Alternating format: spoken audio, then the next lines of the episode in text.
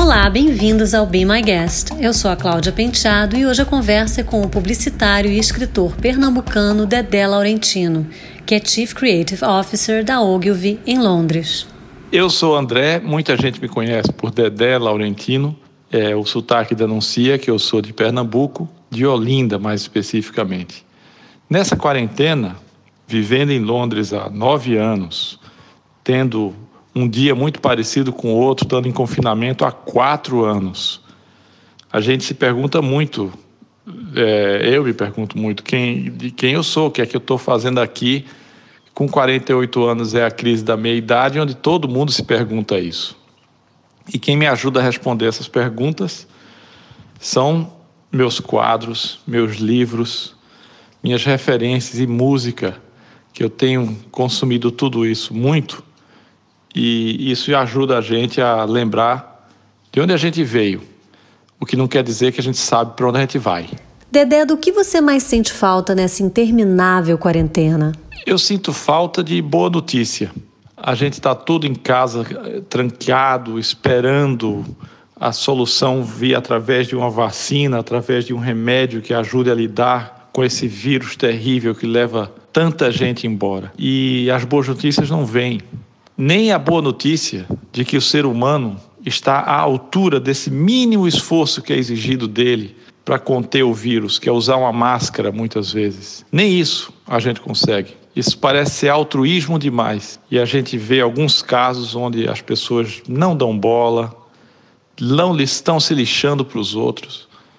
E essa é mais uma má notícia de que, como raça, a gente não está à altura do esforço coletivo que essa pandemia exige da gente. Mesmo com dados científicos comprovados e a realidade acachapante das mortes em todo o planeta, a gente ainda encontra seres humanos capazes de inventar ou negar o problema ou se fiar em soluções que talvez psiquicamente precisem acreditar nelas, mas é, é quase uma superstição querer inventar soluções que estejam é, dissociadas da ciência. Só a ciência vai livrar a gente dessa, desse horror através das vacinas, através dos medicamentos e dos remédios. O mais é querer tapar com o sol sem a peneira, que é pior ainda. Ele revela um hábito saudável trazido pela quarentena. Um hábito saudável que a quarentena nos apresentou é a capacidade de nós aqui na minha família podermos almoçar, jantar juntos todos os dias. E isso é no meio de tanta coisa horrível, esse é um, um hábito agradável que a quarentena nos forçou a ter e que esperamos manter, mas acho difícil porque vai voltar a correria, cada um tem seus horários, vamos estar fisicamente em lugares diferentes, não vai dar. Mas por enquanto tem sido uma delícia poder aproveitar as pessoas, ficar ainda mais próximos delas é, no dia a dia. Sem deslocamentos, o dia ganhou duas horas pelo menos. Esse é o melhor da quarentena, segundo o Dedé. O melhor, além de poder fazer as refeições juntas com toda a família, é que não tem mais o tempo de ir para o trabalho e depois voltar tra do trabalho, que aí são duas horas que o dia ganhou. E isso fica uma maravilha já acordar ou terminar a última reunião do dia e já estar em casa. Isso eu achei ótimo. O pior, ah, o pior é ler, né? O pior é ler não o livro, o pior é ler as mensagens no Facebook das pessoas que estão perdendo amigos, parentes. Isso é o pior. Eu perguntei para ele que reflexões ele tem feito nesses dias estranhos. É difícil ser otimista. Eu, eu gostaria de ser otimista. Eu sou devoto de Caetano Veloso, que tem sempre uma visão muito positiva do país, independente dessa circunstância da pandemia, que é global mas na visão do Caetano, que está muito bem expressa no livro Verdade Tropical, que eu recomendo a todos, que é um, projeto artístico fenomenal do tropicalismo, imbuído de uma visão sobre o Brasil, numa época de também muito antagonismo e muita opressão política. Então, é um livro bem adequado para se ler hoje, porque é uma visão solar do nosso país, é, que foi forjada numa época também onde não havia muito sol. E o sol da liberdade, como diz o hino brasileiro, não estava em raios fúlgidos. Então é, é interessante a gente ler aquele livro. Mas mesmo eu sendo devoto do Caetano e lamentando todos os dias não ter a genialidade poética, musical e da sabedoria de baiana do Caetano, eu não consigo ter aquele otimismo. Na música é, Nu com a minha música, ele fala: Vejo uma trilha clara para o meu Brasil, apesar da dor.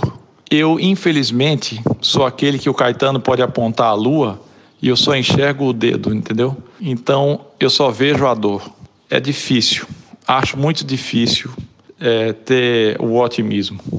Eu queria, eu queria. E como tudo isso transformou o mundo do trabalho na publicidade? O trabalho ficou mais intenso.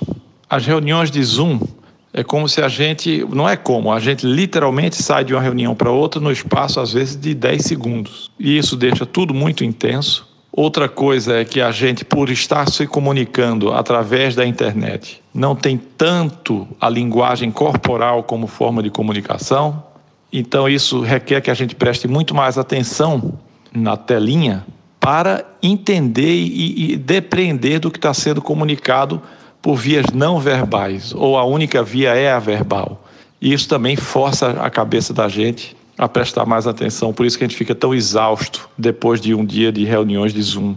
Outra coisa é que isso, as reuniões estão sempre marcadas na agenda, elas não são casuais. Então, aquele encontro que a gente tinha no, no café ou no corredor de um escritório, e onde você podia resolver uma coisa rápida, do tipo, ah, aquilo que você me falou ontem, olha, já vou te mandar amanhã.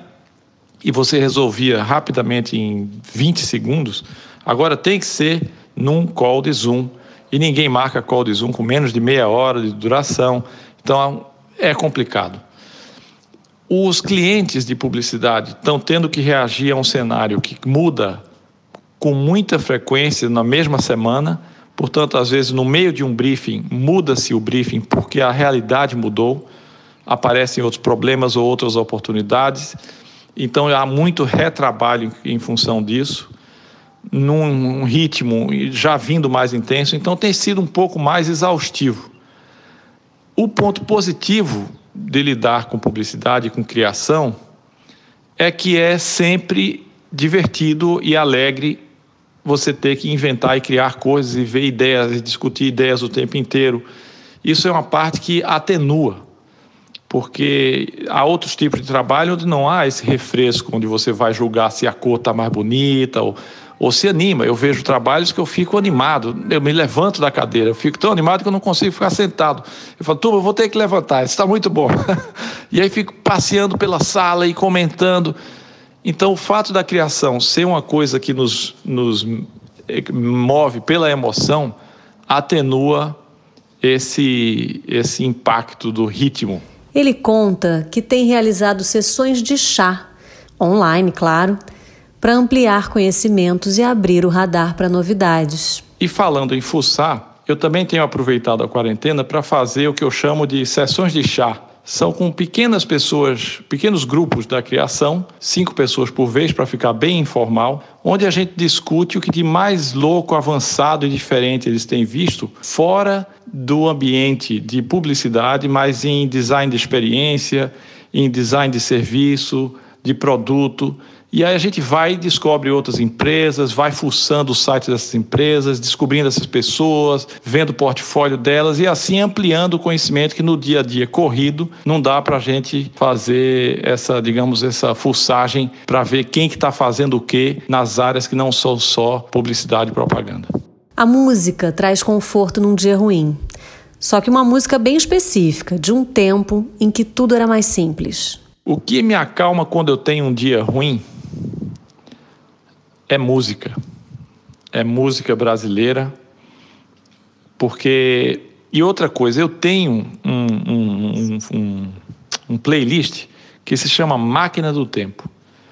Isso acalma muito, porque a Máquina do Tempo são as músicas horríveis, muito ruim. Então eu não posso listar o playlist, senão vocês vão tirar sarro de mim e vão me crucificar. Porque só tem porcaria ruim, mas de uma época da minha vida que eu ouvia muito aquilo, anos 70 e 80, trilhas de novela, é, coisas que me marcaram. Eu trabalhei numa rádio é, no Recife, e durante esse período da rádio, em toda a salinha da rádio tinha um rádio sintonizado naquela emissora.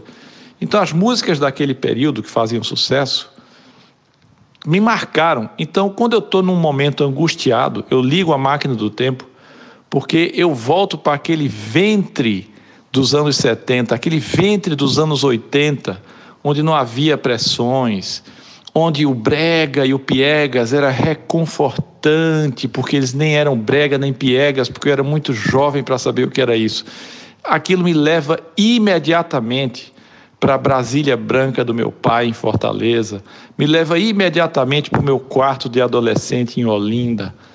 E isso me traz tanto conforto. É quase como o ventre da minha mãe. Então a música brasileira, na máquina do tempo, resolve qualquer problema. O pior é que a música acaba. Depois de três, quatro minutos acabou, você ouve umas cinco e aí tem que voltar para enfrentar o que quer que seja que estava enchendo o saco antes, né? Eu pedi para ele dar um conselho para quem está sofrendo com isolamento. Fiz um conselho para quem está sofrendo pelo isolamento, porque são 500 tipos de sofrimento. Pelo que eu vejo na internet, pelo que eu leio dos meus amigos, às vezes não só na internet, dependendo da condição social, dependendo do tipo de morada, dependendo do tipo de trabalho, dependendo de quanto você depende do trabalho ou dos outros para efetuar o seu trabalho e ter que sair na rua, é muito difícil. É, o conselho é achar uma máquina do tempo. O que é que pode tirar a gente momentaneamente daquela miserê, né, desse miserê? Momentaneamente, mas é um respiro. Tem que ser um respiro, né? Não vai ser solução, mas vai ser uma rima. E o que você tem conseguido assistir e ler? Bom, eu e a torcida do Flamengo estamos vendo documentários na Netflix e nos canais de streaming. Eu acho que um dos gêneros que lucrou em reputação com essa pandemia e a quarentena foi o documentário. Antes era uma coisa de cabeça, alternativo, quem ia ver documentário em cinema. E agora o documentário virou absolutamente mainstream e ficam tão famosos que viram fenômenos sociais. Se você não viu o documentário, você está por fora. Então eu tenho visto muitos deles e as séries, né? Tenho feito maratonas de séries, mas eu agora prefiro as séries mais curtas. Uma vez eu conheci um cara no Rio de Janeiro, fui apresentado a ele, disseram: Ó, oh, esse aqui é o Dedé. E o cara falou: Você me desculpa, eu já tenho muito amigo. Eu tenho tanto amigo, eu não consigo dar conta de ligar para ele, ser atencioso, falar parabéns. Então você vai me desculpar, você deve ser um cara muito legal, mas eu não consigo mais amigo. Isso era antes do Facebook, mas ele era quase que esse, esse Facebook dá aquele limite né, de 5 mil. Ele era um Facebook unplugged, e eu faço isso com as séries agora. Se for muito longas, desculpa, cara, eu não tenho mais hora no meu dia para ficar vendo tanta história. As curtinhas eu adoro. Livros, eles ficam todos ali na prateleira. É outra coisa que atenua o dia a dia, fazer o zoom, mas ver os livros ali na prateleira, as lombadinhas, tudo dando tchau. Eu estou aqui te esperando. Mas alguma coisa acontece que quando eu acabo o último zoom, eu não consigo ir nas lombadinhas que passaram o dia dando tchau para mim me, me convidando. É, não sei porquê. Os poucos livros que eu leio, eu pego aqueles que eu não leria em situação normal de vida, de, de, daquela correria de sempre. Eu sei, já que isso vai passar alguma hora, Deus nos ouça, é, eu pego aqueles que eu sei que são os mais esquisitinhos. Então são livros meio nerd. Agora acabei de ler um sermão do padre Antônio Vieira, o Sermão dos Peixes, Estou lendo um pouco das Confissões de Santo Agostinho. Eu não sou religioso, mas são os que eu pego de derdice. É, leio crítica literária sobre o Borges, que eu amo. Então, esse é o tipo de coisa que eu tenho feito, é, é dado é, vazão à nerdice. E tenho lido, isso é interessante, esse livro de arte que a gente tem em casa, de, de, de, Monet, ou tem um livro do meu querido amigo Zé Cláudio, um pintor que tem um livro, dois livros belíssimos sobre a obra dele.